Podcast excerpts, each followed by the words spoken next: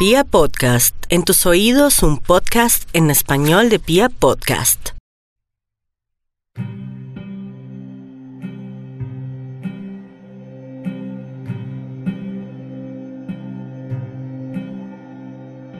¿Por qué?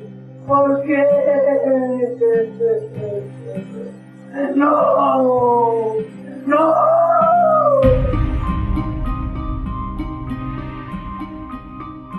Muchas preguntas y pocas respuestas. Muchas preguntas acerca de la mente del asesino en serie.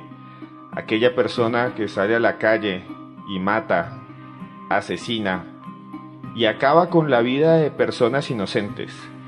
Muchas preguntas que están alrededor de uno de los peores asesinos en serie del mundo. Su nombre, Luis Alfredo Garavito Cubillos.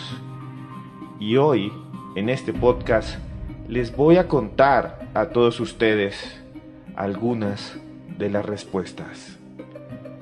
¿Quién es Luis Alfredo Garavito Cubillos? ¿De dónde salió este señor? ¿Por qué es tan temido y nombrado en todo Colombia y en el mundo? ¿Qué es lo que lo hizo tan macabramente especial? Pues bien, Luis Alfredo Garavito Cubillos nació en una ciudad que se llama Génova, Quindío, el 25 de enero de 1957. Durante su juventud y durante su niñez fue un niño callado, un niño retraído, que fue repetidamente abusado por sus padres. Y aquí hay una cosa que tengo que decirles a todos ustedes. El que a un niño lo abusen o lo maltraten, cosas que no deberían suceder, no significa que se va a convertir en un criminal o en una mala persona. Muchas personas, tal vez usted, han sobrevivido al abuso y son buena gente y nunca hacen daño, no violan, no matan, no llevan niños al campo para apuñalarlos y cortarle los dedos mientras viven, como lo hacía esta bestia, este monstruo.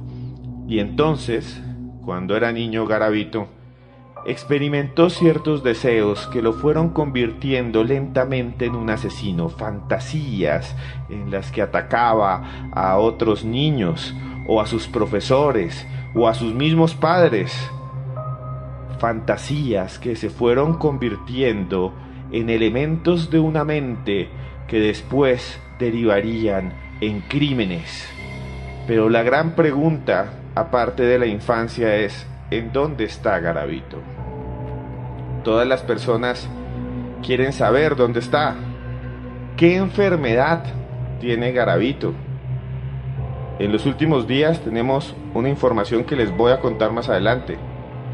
Hoy en este podcast he querido ir más allá de la infancia, de la vida y de los crímenes. Quiero contarle a usted, quiero responderle a usted la pregunta que se hace todo el mundo. ¿Dónde está Garavito? Hay gente que dice, no, está en el hospital que está al lado de mi casa. No, yo lo vi en la esquina vendiendo empanadas. ¿Garavito está libre? ¿Garavito está afuera? acechando a su hijo, a su hija, a su primo, a su nieto? ¿O realmente está en un lugar especializado? Hoy les voy a contar de eso, pero sigamos.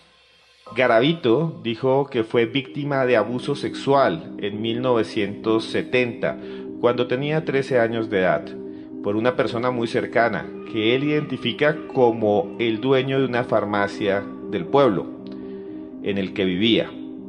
Su papá lo llevaba para que le hicieran los controles, les pusieran las vacunas a sus hijos, pero el farmacéutico no quería solo eso. Se quedaba a solas con el niño, según dice Garavito, y entonces lo torturaba, prendía una vela, se la pasaba por los brazos lentamente, el niño lloraba y después lo hacía desnudar y lo violaba. Con el tiempo, Garavito fue creciendo y sentía mucha rabia.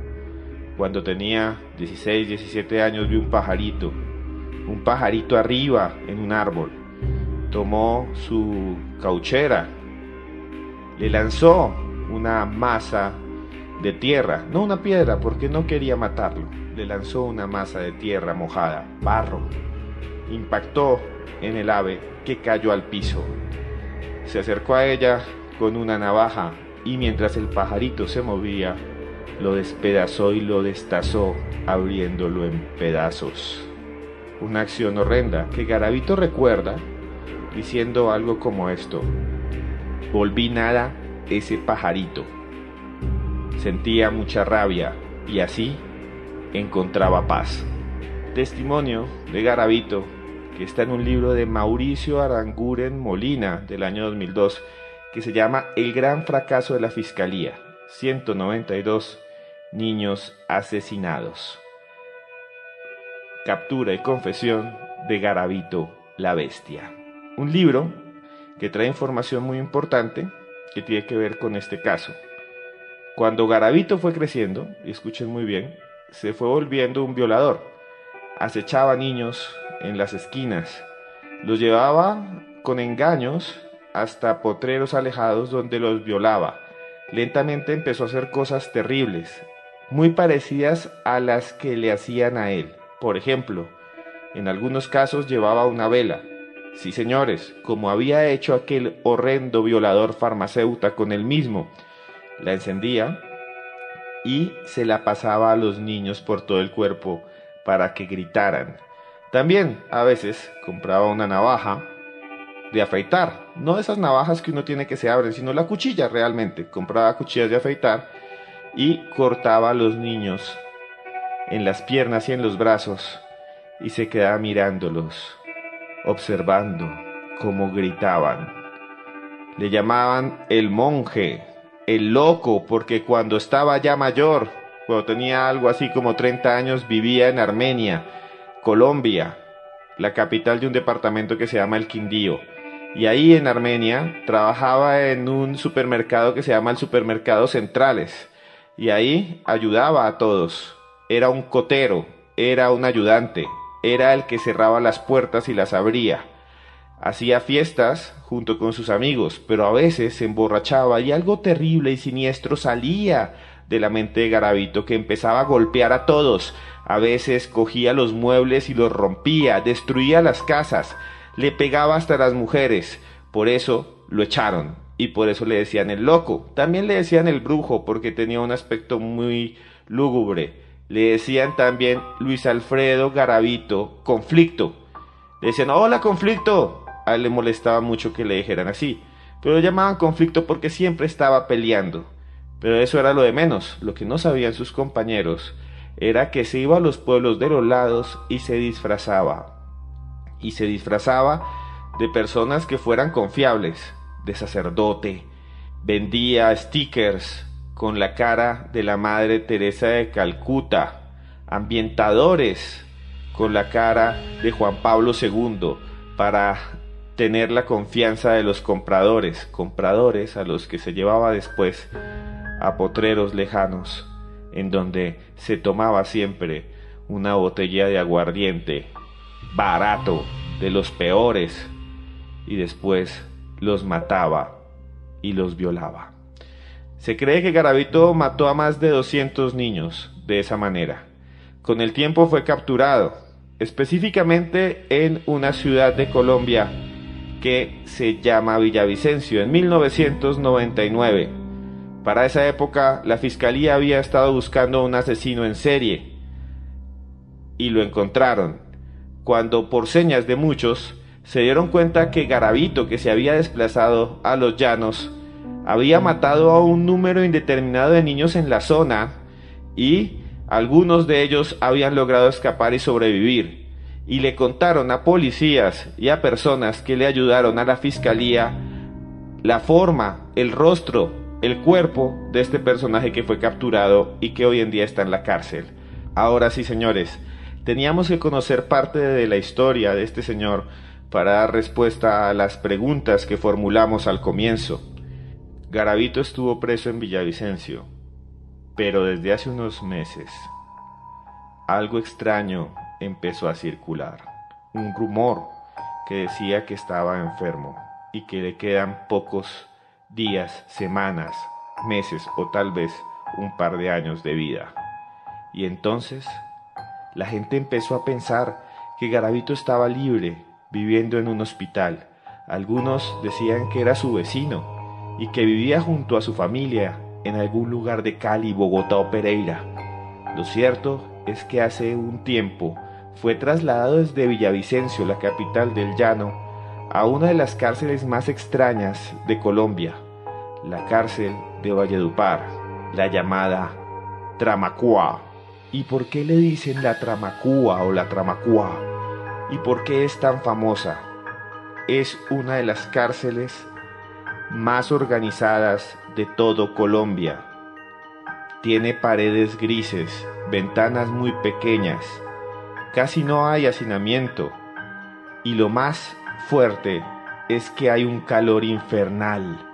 A veces los mismos guardias se desesperan a pesar de tener aire acondicionado. Algunos tienen abanicos, ventiladores que les mueven el cabello y los refrescan, pero aún así el aire viene caliente y la celda de Garabito es pequeña, tal vez del tamaño de su baño, del lugar a donde usted va y se ducha.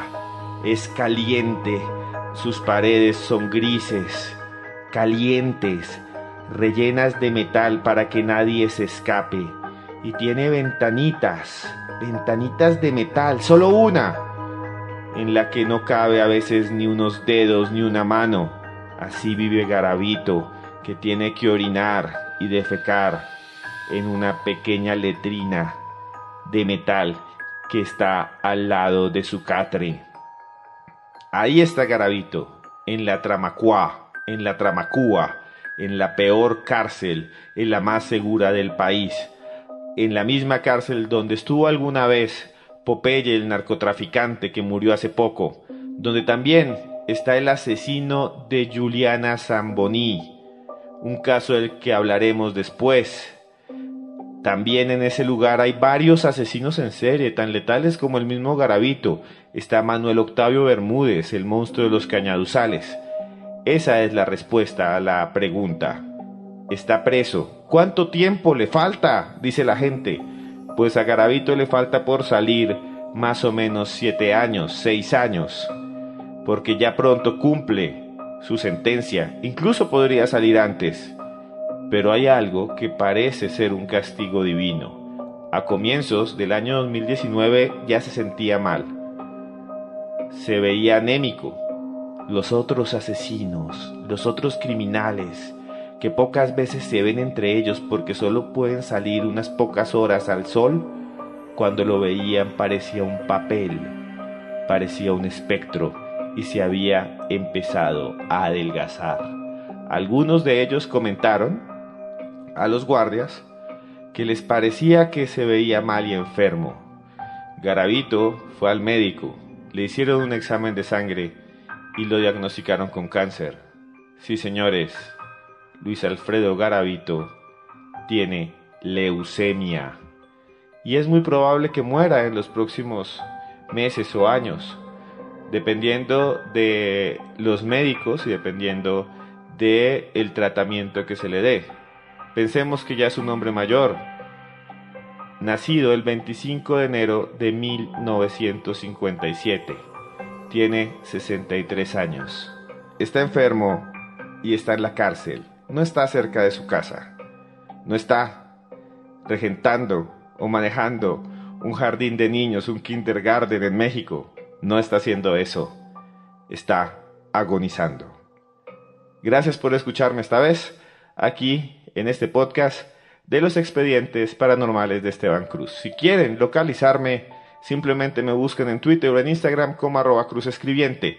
Se les quiere mucho desde aquí y de todo corazón.